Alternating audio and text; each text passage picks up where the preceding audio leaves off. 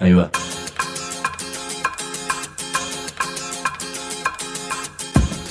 La Vaca es una colecta de recursos, es una cooperativa de trabajo, es una página web, un periódico mensual, una editorial, una cátedra, un bar. Es lo que necesitamos crear para ganarnos la vida y perdernos la obediencia de vida. La vaca es comunicación, ida y vuelta. Ahí va. Decimu, no te calles. Decimu, como se te cante, como te salga, como puedas. Decimu para que escuchen los que te dicen, vos no digas ni mu. Ahí va. Imaginemos una película que nos va a mostrar lo peor del periodismo, lo peor, creo también, de los seres humanos, pero también lo mejor del arte y sobre todo cómo un grupo de personas logró superar varios infiernos para poder transmitir eso que hoy normalmente uno llamaría una lección de vida. Para escuchar este programa hay que hacer varias cosas raras, te lo aviso. Parar las orejas, abrir los poros y dejar fluir la imaginación. Siempre pasa que termino aprendiendo, gracias a este programa, cosas que jamás hubiera imaginado. Si querés sumarte a este viaje, a este viaje de la imaginación, pero también de la realidad, hay que usar dos palabras. Decimos. Que nosotros fuimos una generación que vivió siempre en dictadura, con muchísimas injusticias para el pueblo y que no veíamos otra salida que insurgir. En la época de la dictadura, las empresas como tales y su línea como tal no existían. Era la voz de la dictadura y sobre todo hablamos de la última. Estamos muertos de miedo y alcahueteábamos todos como locos. Este, algunos más de lo que le pedían y otros lo justo. O sea, tienen una, una postura muy clara de qué intereses están representando y qué intereses van a defender y cuáles intereses van a atacar. Yo lo que llegué a la conclusión, digo que a mí tomar una decisión que era no apropiarme, pero sí utilizarme para esto, que tenía que ver con desarrollar una propaganda esencial para imponer el régimen de terror. Perfil hizo lo mismo y todos los diarios hicieron lo mismo. Que no me jodan, ¿dónde están los líderes de la resistencia, hermano? Y los, de, los campeones de los derechos humanos, déjame de joder. Yo, frente a la tortura, me olvidé de todo eso. A mí, ¿qué es lo que me, qué es lo que me, me salvó a mí? Nada de grandes principios, que, que, que la fortaleza ideológica y las convicciones. No, yo metí a este, a este, a este, a este adentro. Yo los hice montoneros y ahora yo voy a cantar. Señora, yo, yo vivo para adelante. Tengo que convivir con mis contemporáneos y tengo que preocuparme de los problemas de lo que están haciendo y todo lo demás. Lo de atrás también hay que cerrarlo y hay que estructurarlo. Con justicia. Pero hay que vivir. Han querido engañarnos, nos han mentido, han montado una historia, trataron de ocultar. Y cómo lentamente vamos recuperando la memoria y vamos recuperando la historia. El rescate de la memoria es un, un, una cura para toda la sociedad. Decimu. Decimu. Hoy vamos a contar una historia, vamos a contar también una película y lo que pasó con varias revistas muy conocidas como Gente, una que se llamaba Somos y una femenina, no feminista, llamada Para ti, todas publicaciones de Editorial Atlántida. La historia es la de cómo en la época de la dictadura militar se secuestró a 15 personas, entre ellas 5 nenas, y en ese grupo de secuestrados había además un genio musical, como lo es el pianista tucumano Miguel Ángel Estrella. Vamos a escuchar cómo el propio Miguel Ángel Estrella cuenta que hizo para sobrevivir al infierno cuando lo amenazaban con cortarle las manos. También vamos a escuchar a Jaime Drí, un militante que vivió la increíble paradoja de poder fugarse de los militares, siendo que pasó por la ESMA, por los grupos de tareas de Emilio Eduardo Macera, y por los campos de concentración del ejército cuando estaban en manos de Leopoldo Fortunato Galtieri. Jaime Drí nos va a contar la situación y el dilema de hablar o no hablar frente a la tortura, y qué fue lo que le pasó a él en ese momento. Y vamos a ver cómo la prensa cumplió el rol de mentir, de desinformar, de ocultar toda la situación, funcionando como un aparato de propaganda militar. Y también vamos a escuchar el fuerte debate entre una periodista argentina y el presidente uruguayo José Pepe Mujica. Un debate sobre la justicia, la memoria y el odio. Pero vamos desde el principio. La película Sonata en Si menor es una obra maestra dirigida por Patricio Escobar. Lo que aquí te voy a contar, además podés verlo, porque la película es de distribución libre y gratuita y se la puede bajar de la página artocine con A, artocine.com.ar. Allí se puede descargar la película porque la idea de Patricio Escobar el director y de Artocine, que es la productora, es que se pueda difundir, debatir, conocer. La historia parte de lo que fue el Plan Cóndor, el sistema por el cual las dictaduras latinoamericanas iban secuestrando gente e intercambiando desaparecidos, y este, este caso en particular comienza en Uruguay, tanto en Montevideo como en diversas localidades cercanas a la capital uruguaya, donde hubo una serie de operativos en el año 1977 en los que mataron a exiliados argentinos y secuestraron a otros. Pero esto nos decía Patricio Escobar, el director del documental, sobre cuál fue la idea de encarar este tema. La idea era contar la historia en los lugares donde habían sucedido este, el operativo y contarlo a través de ellos, digamos, ¿no? Había que desbaratar esa historia que había, que había montado la prensa uruguaya y argentina, que decía parte de lo que había pasado, que no decía la verdad y que tergiversaba las cosas. Entonces, para desmontar eso, más allá de tener toda la investigación realizada por la vaca a través de Claudia y, y, todo lo que tenía que ver en relación a, a contrastarlo con lo que decían la prensa, sobre todo Editorial Atlántida, este, lo mejor era tenerlos a ellos eh, presentes en, persona. Entonces empezamos a trabajar en eso y decir, bueno, ¿cómo hacemos para este, traerlos a lugares, a, Uruguay? Entonces había que trasladar el equipo de producción allá y también a los este, sobrevivientes.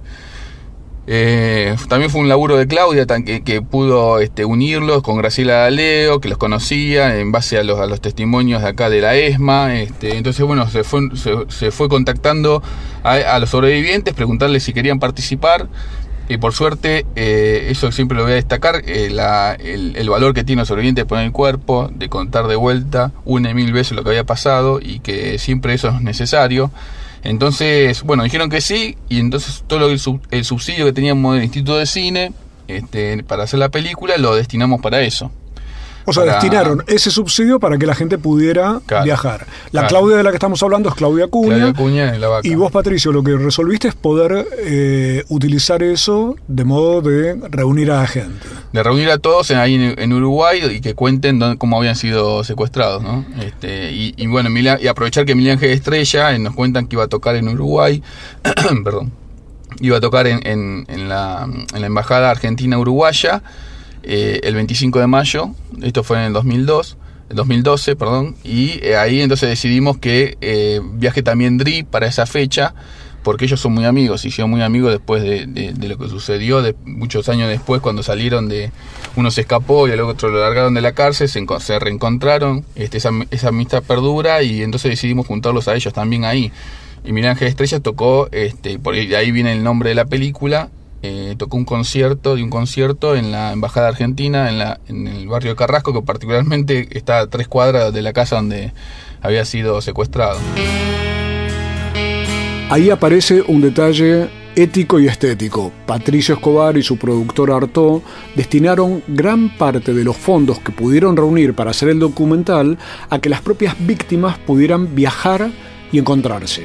Así fue, por ejemplo, que Jaime Dri pudo ir a ver y a escuchar al pianista Miguel Ángel Estrella y la película muestra el momento de ese reencuentro.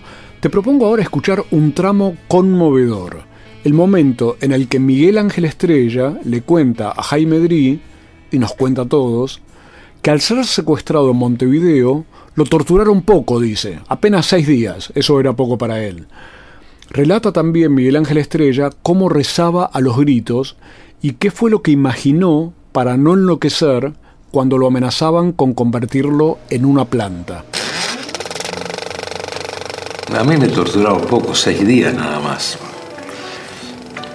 Y el sexto día, después de los golpes, hicieron un simulacro de cortarme las manos. Bueno, me, me atan, supongo que era una mesa, pero me ataron las, las manos, hicieron, accionaron una sierra eléctrica y yo todavía hoy me sorprendo de mi reacción, ¿no? Pues yo, bueno, te acordás que rezaba los gritos, ¿no? Y el, el, este, y al principio lo- eso los impresionaba a los milicos, ¿no? Porque- pero, pero después me azotaban sin asco, ¿no? Bueno, el sexto día hacen eso y me atan. Entonces yo les digo que Dios los perdone por lo que van a hacer. Yo voy a tratar de perdonarlos. Dice, te vamos a cortar las manos y después te vamos a matar. Pero cuando dije eso, silencio, no me tocaron más. Entonces, nosotros acá no te podemos matar. Y además no somos tan asesinos como los de la otra orilla. Pero nosotros a vos te vamos a destruir. ¿Sabes? Te vamos a tener 18 años acá. Y tenemos métodos muy sofisticados para destruir a, un ser humano. Y esa sonrisa que vos tenés, no la vas a tener nunca más. Nunca más serás el padre de tus hijos, ni el amante de una mujer. Todo eso va a ser una planta. En eso te vamos a convertir.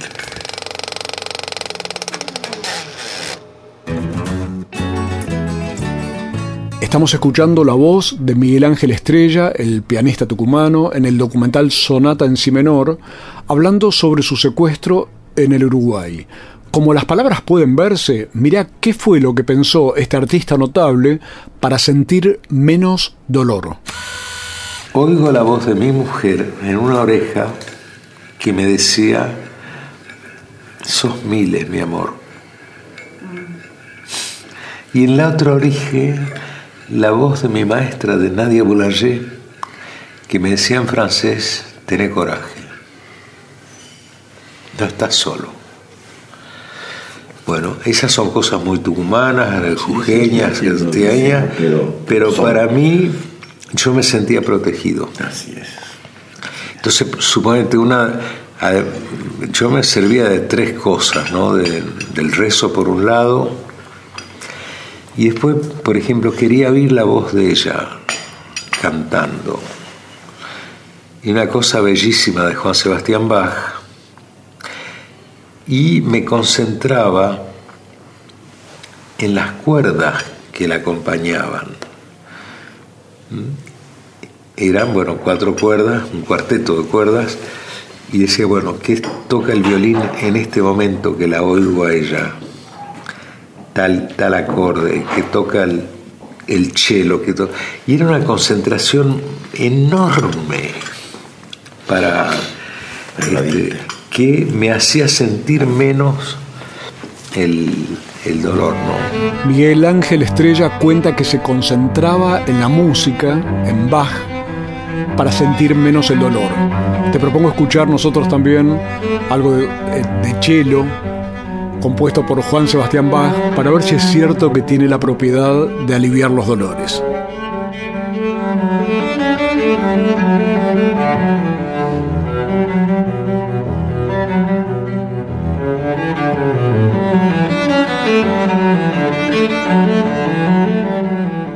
Volvemos en un ratito para seguir hablando sobre esta joya documental llamada Sonata en Si menor de Patricio Escobar, para que nos sigan contando qué pasó con el Plan Cóndor en Argentina y Uruguay, cómo secuestraron a niñas a las que llevaron a la ESMA, cómo mintieron los periodistas de revistas como Gente y para ti, y vamos a tener un round bien duro sobre la memoria, la justicia y el odio con un presidente que por una vez no aparece tan simpático como de costumbre, José Pepe Mujica.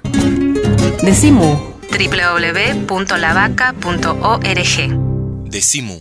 Si trabajas en el Estado, municipal, provincial o nacional, sabe que tenés dónde informarte. www.eltrabajadordelestado.org El sitio web de la Asociación Trabajadores del Estado.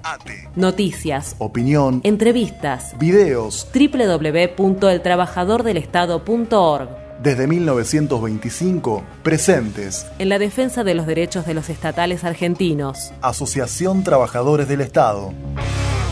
La Vaca Editora.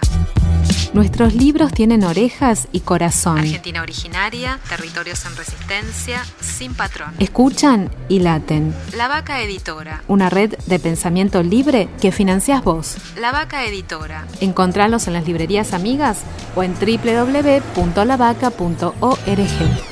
Acá, acá o en cualquier planeta, usa siempre preservativo. En Morón, en todas las dependencias municipales, hay expendedoras gratuitas. Pregunta, asesorate. 4483-2125.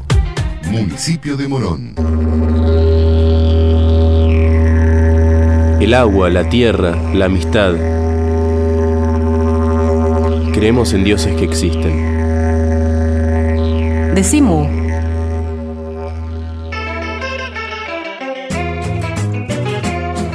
Estamos en Decimú, el programa de la cooperativa Trabajo La Vaca, que se emite por 150 radios comunitarias de todo el país y por www.lavaca.org, hoy hablando sobre arte, derechos humanos y mentiras.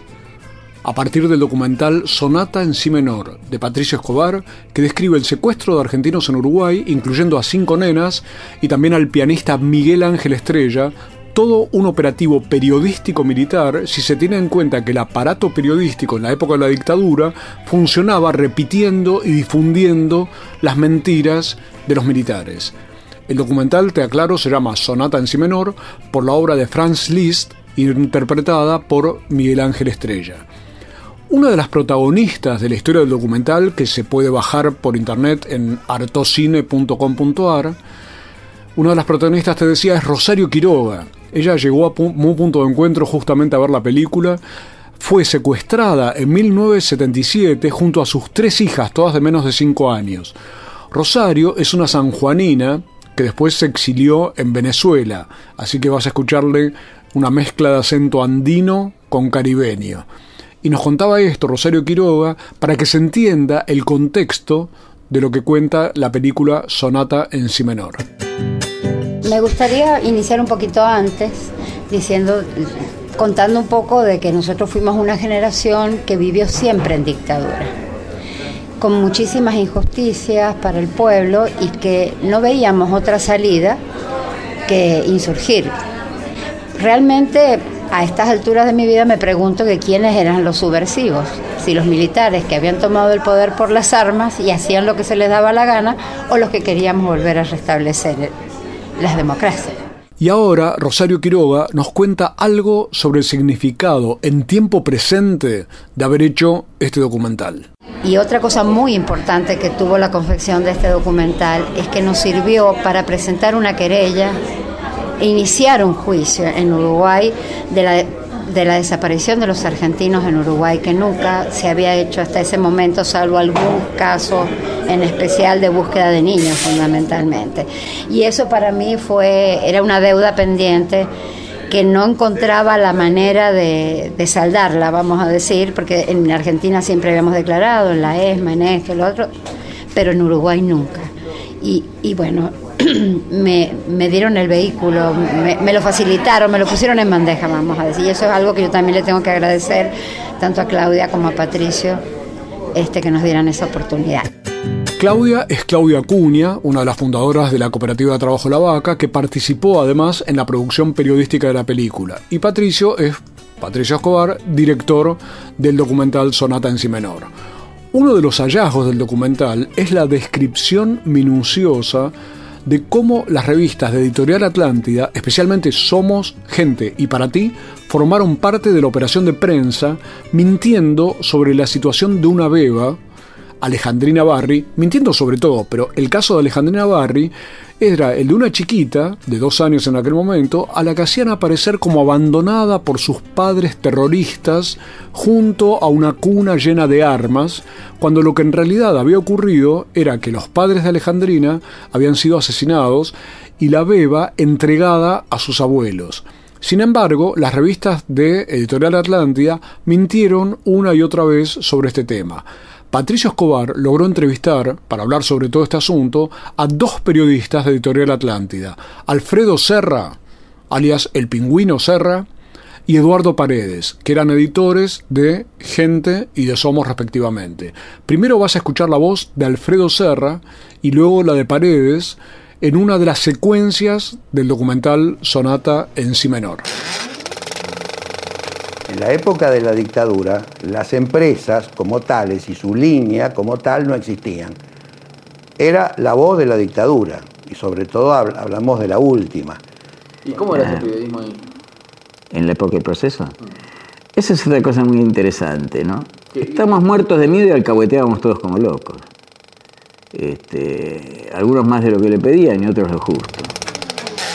Reitero por si te lo perdiste, Alfredo Serra planteaba que no existía otra voz que la de la dictadura, y Eduardo Paredes reconoce que alcahueteaban como locos, así lo dice, algunos más de lo que los pedían y otros lo justo.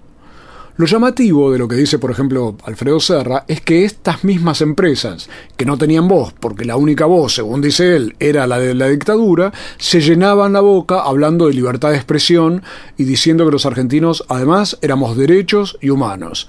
En un momento del documental, Patricio Escobar le muestra a Alfredo Serra las notas falsas que publicaban las revistas como Gente para ti y Somos. Patricio le explica a Serra que son todas mentiras. Como si fuera un diálogo, vas a escuchar lo que opina Alfredo Serra y una voz femenina. ¿Que sabéis quién es? Aquella beba, hoy una mujer, Alejandrina Barry, explicando lo que hicieron con su propia historia. Esta nota no la he visto, no la he visto. Segundo, ella te dice que es mentira. Bueno, no sé, tendrá, será mentira, no, lo sé. leyendo la nota se da cuenta que es mentira. Ahora, eh... ¿por qué te das cuenta que es mentira? No, vos te das cuenta, vos decís que es mentira porque la chica te dijo que lo es, pero no te das cuenta que es mentira. Dice que lo es, porque dice, ah, la chica dice, pero leyendo la nota no te das cuenta de eso. ¿Cómo sabes que es mentira? Porque cuando se da la publicación de estas revistas, eh, una es Somos en, el 30 de diciembre, Gente, que es el 5 de enero, y para ti el 16 de enero, yo ya estaba en la Argentina, estaba con mi familia las revistas lo que plantean es que yo estaba sola en Uruguay, que mis padres me habían dejado abandonada, que no tenía nada más en el mundo, y eso era mentira. O sea, yo lo que sé es que ya para Navidad yo ya estaba acá en, la Argentina. Patricio, pongamos una cosa clara. No vamos a reducir esta charla a una notita de merda, cierta o falsa, es una notita de merda. Una entre, ¿sabes cuántas notas salieron en esa semana? Un millón posiblemente, un millón, o 150 mil. Bueno, ¿vos te crees que el mundo va a cambiar por eso? Si esa chica quiere que haga un juicio, que vaya a la justicia y haga un juicio, ya está. Y, si eso es mentira y se prueba que es mentira, le tendrán que dar una indemnización, ya está. No, no, lleves, no, no juzgues al periodismo por a lo mejor un error. Eh, yo lo que llegué a la conclusión, digo que a mí tomar una decisión que era no apropiarme pero sí utilizarme para esto que tenía que ver con desarrollar una propaganda esencial para imponer el régimen de terror. O sea, por un lado eso y por otro lado, digo que la utilización de los hijos eh, de los militantes, digo, tenía que ver con una estrategia de desmoralizarlos eh, a todos los que en ese momento estaban luchando este, contra la dictadura.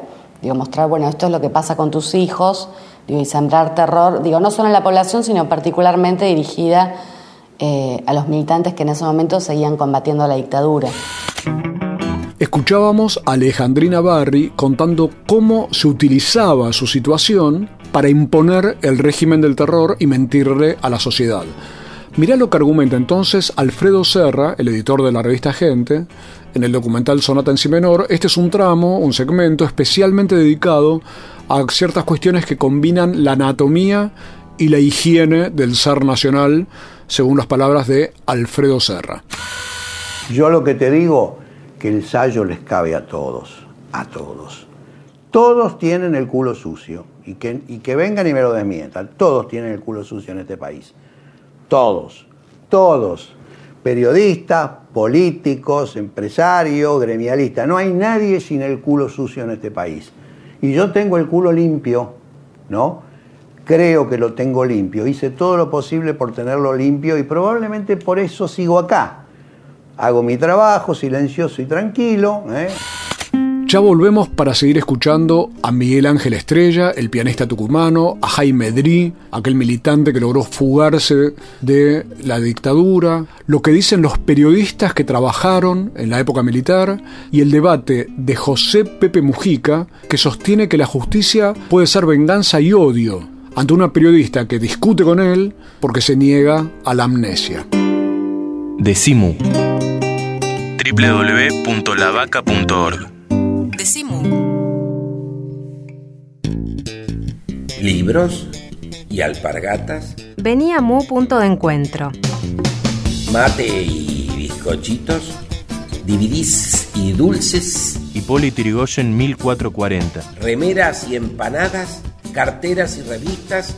Zapatillas y CDs. Bijú y detergente. Ropa y berenjenas de diseño yuyos y videos ecológicos, camisas y camisolas, comida casera y económica, música y poesía, proyecciones y recitales, actividades con entrada libre y gratuita. Venía Mu punto de encuentro. La televisión ya no es solo televisión, se sigue expandiendo, por aire, por cable, por satélite y también por internet, y queremos que siga creciendo junto a tus derechos, porque la televisión sos vos, somos todos, sos parte. Afiliate, SATSAI, el sindicato de las nuevas tecnologías. Decimu. Decimu. Una alegría colectiva. Hay comunicadores, periodistas, escribas, locutores, editorialistas, opinólogos, denunciadores, mobileros, columnistas, conductores, especialistas, interpretadores. Mejor decir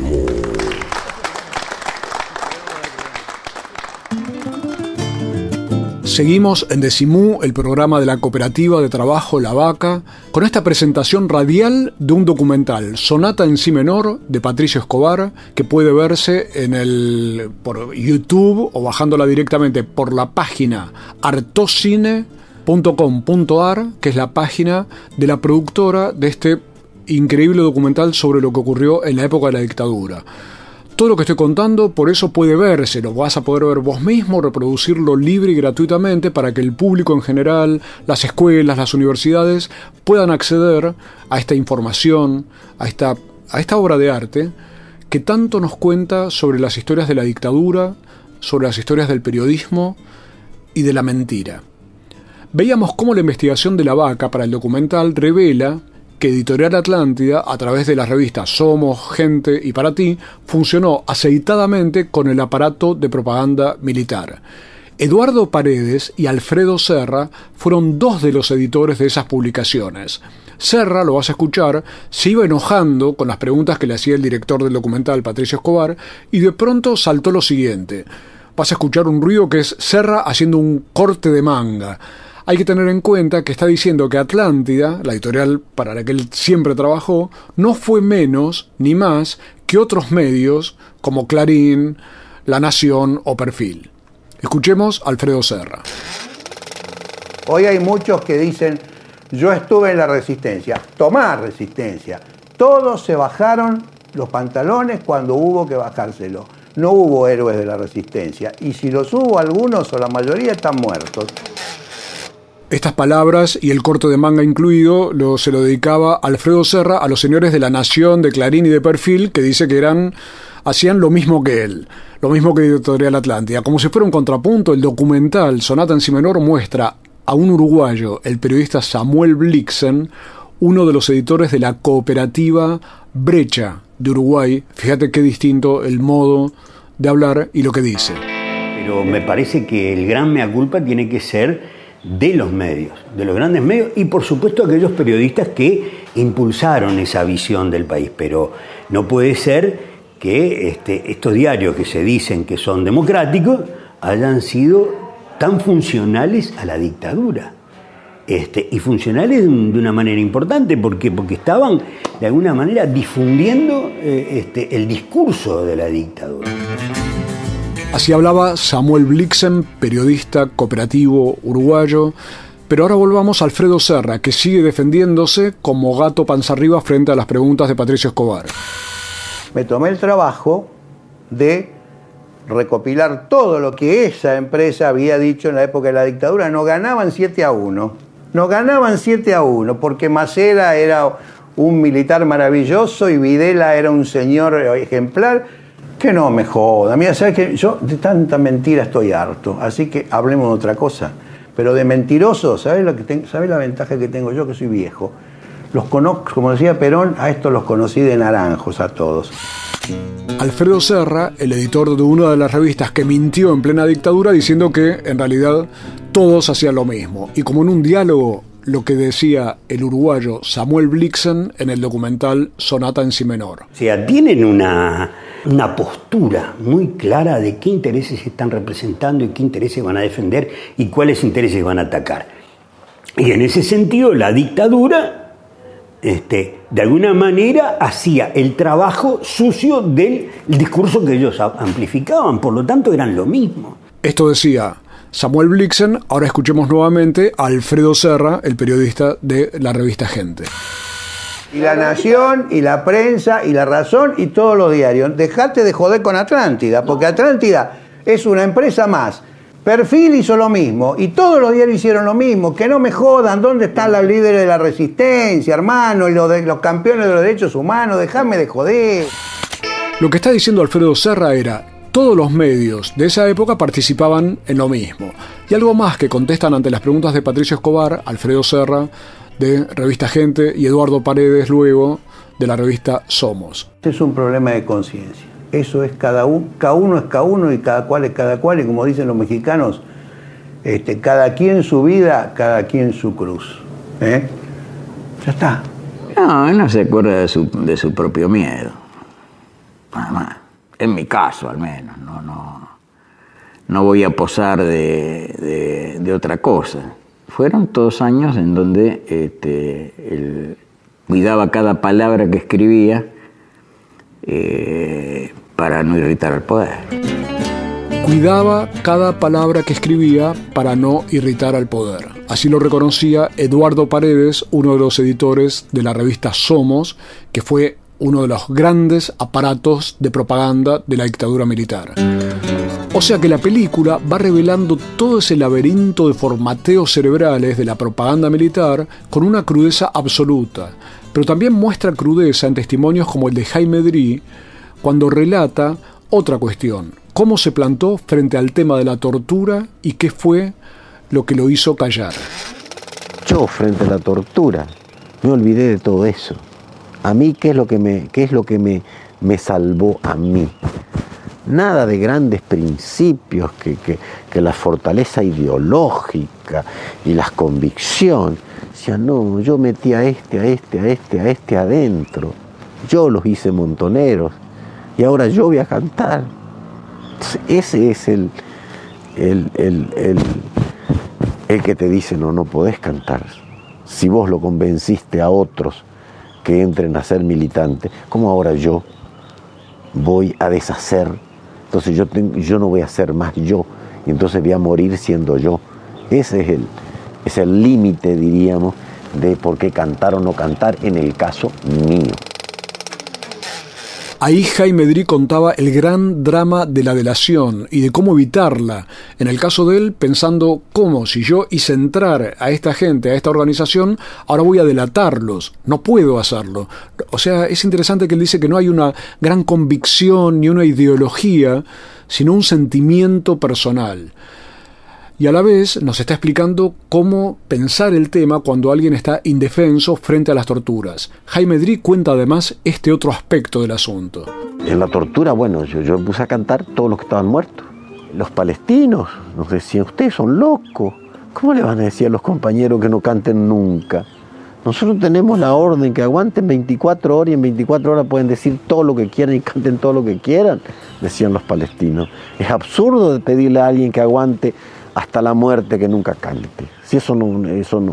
O sea, solamente superhombres, pero entonces hay una concepción de que los, nosotros éramos superhombres. No, éramos seres humanos igual que todos algunos con más fortalezas, otros con menos fortalezas, uno con fortaleza para acá, pero somos seres humanos y no querramos hacer una organización fuera de, ese marco de condición de que somos seres humanos, con ganas de hacer las cosas, con buenas intenciones, pero con, con un montón de, falencias y de debilidades.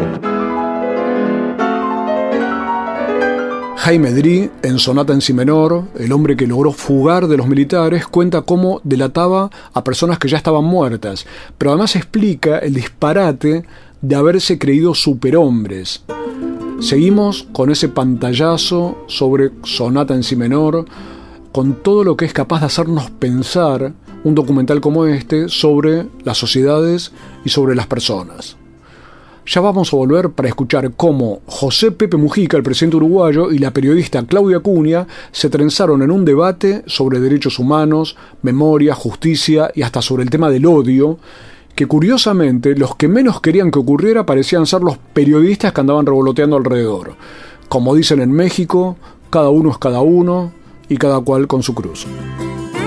Decimu www.lavaca.org Decimu El Sindicato de los Trabajadores de las Telecomunicaciones, pluralista, democrático y combativo. Nuestra página web www.foetrabsas.org.ar. Si sos telefónico, sos de Foetra. Aprovecha la segunda parte del año y estudia idiomas en la UBA. Más información en www.idiomas.filo.uba.ar. Todos los meses, cuando pases por el kiosco, decimos Mu, el periódico de la vaca. Todos los meses pateando la calle. No adivinamos el futuro. Creamos el presente. Decimu. Por el derecho a la rebeldía.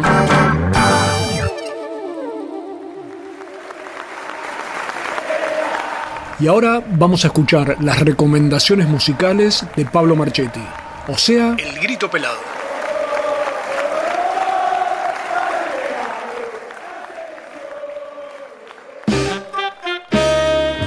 Hola, ¿qué tal? Bienvenidas, bienvenidos. Esto es El Grito Pelado, el segmento musical de Decimu.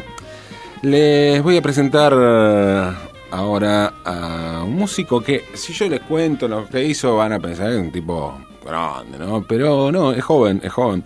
Lo que pasa es que arrancó de muy joven, eh, de muy pendejo, a tocar con una banda en los 90 que se llamó El Horreo, una banda muy, muy buena, una banda con una propuesta muy, muy novedosa, medio, medio inclasificable, digamos, con, que, pero que llevó la canción rockera a, a lugares, digamos, un, poco, poco, incómodos eh, para el rock, bastante experimental, eh, y que luego, luego eh, disuelta el horreo, Manuel Onis pasó a tocar con la chicana, estuvo de gira con la chicana por Europa, por China, eh, fue bajista en, una, en un disco de la chicana y ahora, eh, hace un tiempo ya, eh, se, largó como solista en este universo que es medio difuso, pero que, que se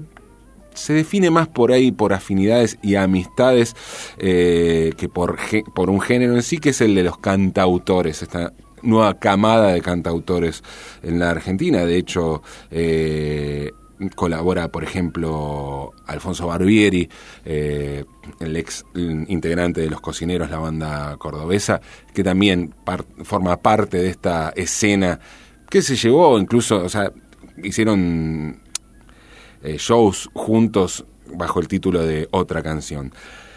Manuel Onis eh, sacó eh, hace poquito, este año, su disco Tobogán al Anonimato.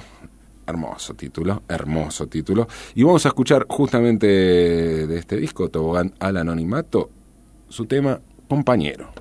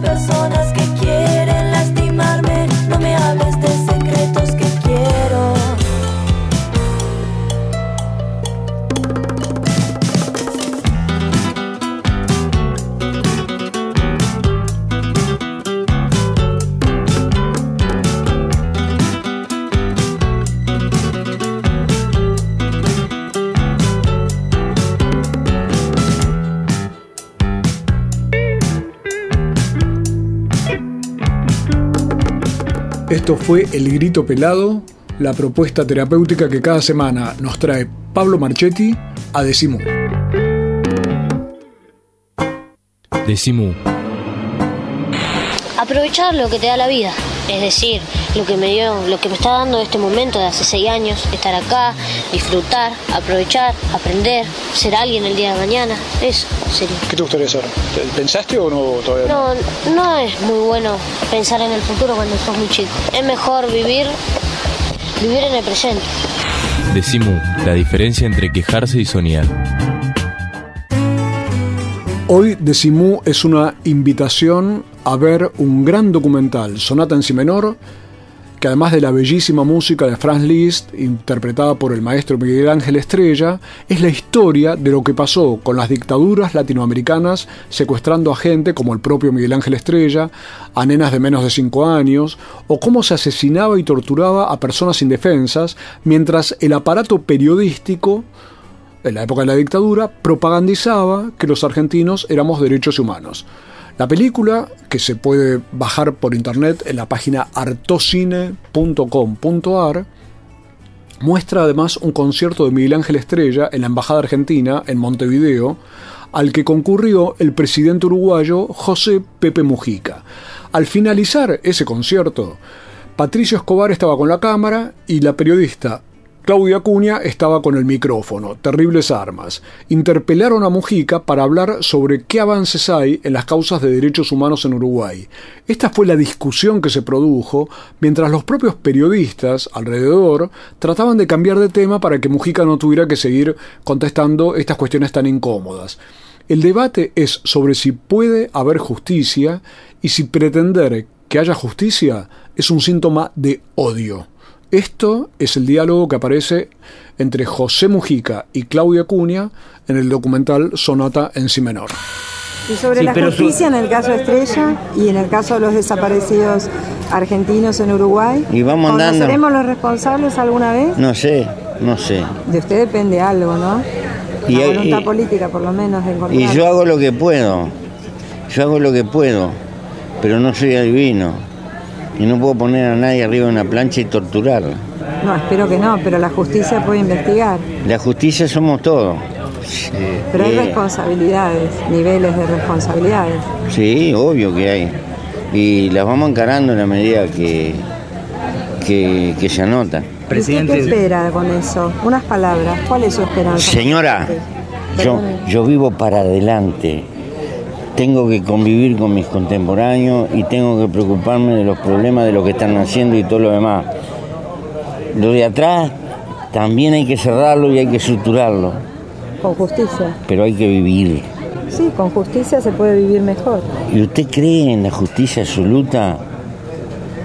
Creo en la que podemos hacer juntos. Eh, arriba de la puerta. no, eso merece una discusión de carácter filosófico. Y político. La justicia no existe.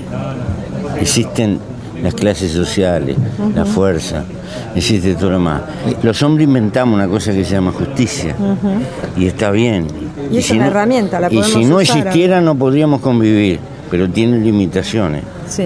Y la limitación es la verdad. Presidente, ¿nos puede decir algo de ese dice que- piano que tenía? No, cuando la gente Es que tiene la verdad no se la ponen, no se la dan.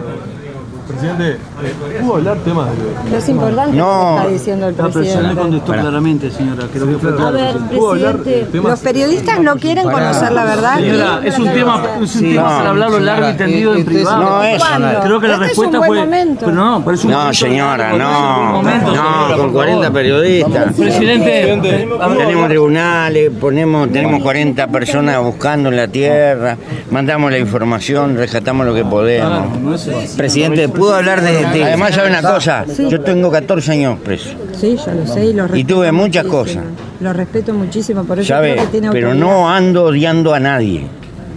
Acepto las canas, las arrugas y los dolores, pero no vivo para odiar. No, pero la justicia no es odio. Presidente, ¿qué nos puede A decir de ese sí. piano sin Ah. sonido que tuvo Estrella en la cárcel? ¿Eh? De ese piano sin sonido que tuvo Estrella en la cárcel. Que seguramente habló algo de ello. con Y él. eso es para practicar las manos. Pero lo ayudó a salir de Y ahí. lo ayudó a vivir y como a mí hacer rayita en la pared. Hacer- Y- hacía rayita en la pared. Sí, y tenía ranas. Llegué a tener siete ranas, de esas chiquitas de zarza. Y le ponía un vasito para que se bañara. Y llegué a tener en Paso de los Toros unas ratas que venían más o menos a la una de la mañana a buscar unas miguitas. Ahí el presidente uruguayo José Mujica hablaba de las ranitas, las ratitas, las miguitas, las rayitas que hacía en la pared, como un modo de refrescar el anecdotario del horror que él mismo sufrió, pero planteando, de algún modo, que reclamar justicia es odio. Lo digo con el respeto que tengo yo también por José Mujica, me parece increíble el razonamiento. Veamos en cambio qué dice Jaime Drí, uno de los protagonistas de lo que ocurrió, y lo que dice también otro uruguayo, el periodista Samuel Blixen, sobre el significado de rescatar la memoria. Primero Jaime Drí, luego vas a escuchar a Samuel Blixen. Han querido engañarnos, nos han mentido, han montado una historia, trataron de ocultar. ¿Y cómo? Lentamente vamos recuperando la memoria y vamos recuperando la historia. Y cuando algunos dicen, pero bueno, ¿por qué andar por el, buscando el pasado? Porque hay que mirar para adelante. Es que no se puede mirar para adelante si no se sabe de dónde venimos. Eh, sin duda, por eso es que decimos que el rescate de la memoria es un- un- una cura para toda la sociedad. Es decir, te liberaste de algo, ¿comprendés? Y si pudiéramos terminar con todas las historias, es decir, completar todas las historias y, dibujar ¿verdad? E, este, el pasado tal como fue, bueno, puede ser terrible en algunos aspectos, pero finalmente es liberador. Y eso no solamente para los implicados, sino para toda la sociedad. Así hablaban Jaime Dri, uno de los protagonistas de Sonata en Si menor, una de las personas que logró fugarse de manos de los militares y el periodista uruguayo Samuel Blixen. Pero así como antes escuchamos a Alejandrina Barri, aquella beba que también había sido secuestrada sobre la que mintieron en las revistas de Editorial Atlántida, como gente somos para ti, pero la escuchamos porque hoy está convertida obviamente en una mujer capaz de mostrar con serenidad las mentiras que contaminan toda esta historia, te propongo ahora escuchar a otra de aquellas bebés secuestradas en los años 70, que es Paula, la hija de Rosario Quiroga. Paula y sus dos hermanitas fueron llevadas a la ESMA. Allí fueron fotografiadas por Jorge el Tigre Acosta. Esto fue la tapa de Mu. Fueron devueltas a su familia y finalmente se reencontraron con su madre, Rosario Quiroga, en Venezuela. El padre de las chicas había sido asesinado. Aquí, con claridad, uno podría encontrar esa idea de el odio o de la venganza de la que habla absurdamente desde mi punto de vista el presidente uruguayo José Pepe Mujica, esa idea de que reclamar justicia y querer saber la verdad es un síntoma de odio. Esto es lo que hablé con Paula, aquella niña que hoy como mujer cuenta que no odia y cuenta además cómo fue educada. Paula, en un momento del documental, el presidente Mujica discutiendo ahí con con el, documental, digamos, de algún modo, con Claudia, pero con el documental plantea la cuestión del odio. Dice que la justicia puede ser odio. Sí, él lo plantea de una manera muy extraña. Yo también cuando lo vi me quedé, digo, el buscar justicia no, no es, o sea, eso no lo, no lo hace una persona que odia. O sea, puede haber gente que odia y busque justicia, no, lo, seguramente. Pero, por ejemplo, mis padres nunca, mi mamá jamás me enseñó a odiar, ella nunca me transmitió odio. Pues nosotros buscamos justicia, buscamos justicia porque queremos la verdad, no odiamos. Yo no odio a los represores ni nada. Es otra la, sensación que yo tengo con ella. Y sé que mi mamá es igual, Dri también se lo escuché decir. O sea, cuando uno busca justicia o busca verdad, busca el pasado para entender el pasado y buscar el futuro, no es por odio que se hace. No es, el odio no nos mueve. Es más, nosotros, una de las cosas que mi hermana muestra en el documental es que ella siente, siento remordimiento porque ella siente que su vida está bien. No siento una falta de un papá porque nosotros la vida nos trajo otro papá, ¿no? Y eso le da remordimientos a ella, pero porque nosotros salimos, bueno, tuvimos suerte, tuvimos a nuestra mamá con nosotros y demás, ella no nos enseñó a odiar, el odio no nos mueve nos mueve la búsqueda de justicia y verdad, querer saber qué nos, le pasó a mi papá. Y entonces es, en eso sí no coincido para nada con Mujica, como lo plantea él ahí en ese documental, ¿no? Que es como que yo no odio y por eso el pasado queda atrás, ¿sabes? Es como raro. No hay odio, decía Paula, nadie les transmitió ni les enseñó a odiar, solo quieren saber cuál es la verdad y que haya justicia. Paula desmiente a José Mujica. Documentales como Sonata en Si menor, con la investigación periodística que implica, la música y las palabras de Miguel Ángel Estrella, de Jaime Dri, de Rosario Quiroga, de Samuel Blixen, de la propia Paula, de Alejandrina Barri, son la demostración de que la justicia y la verdad son posibles y que contra los peores pronósticos la vida termina triunfando. Los viejos amores que no están de los que perdieron todas las promesas que se van y los que en cualquier guerra cayeron. Todo está guardado en la memoria, sueño de la vida y de la historia, el engaño y la complicidad de los genocidas que están sueltos, el indulto bestias de aquel infierno. Todo está guardado en la memoria, sueño de la vida y de la historia.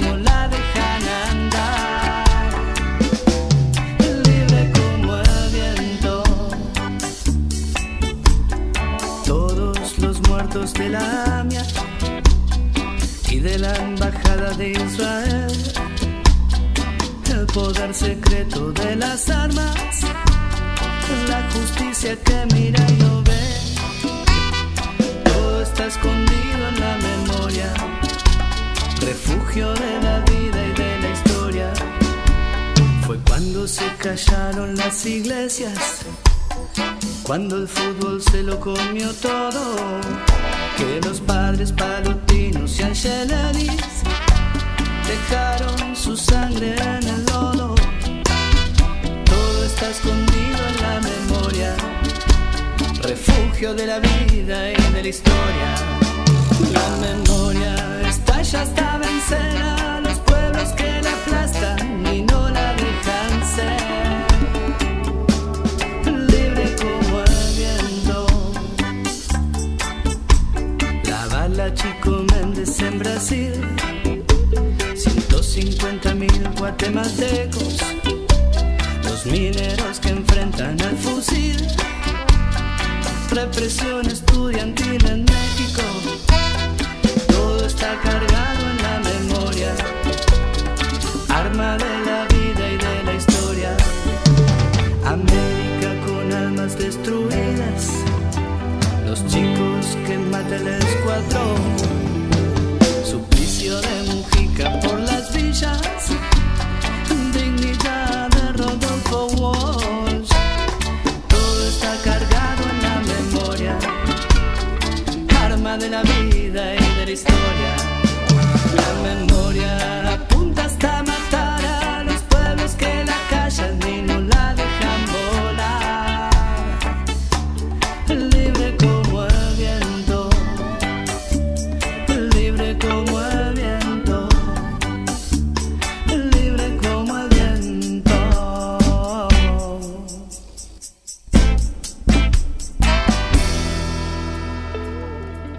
www.lavaca.org.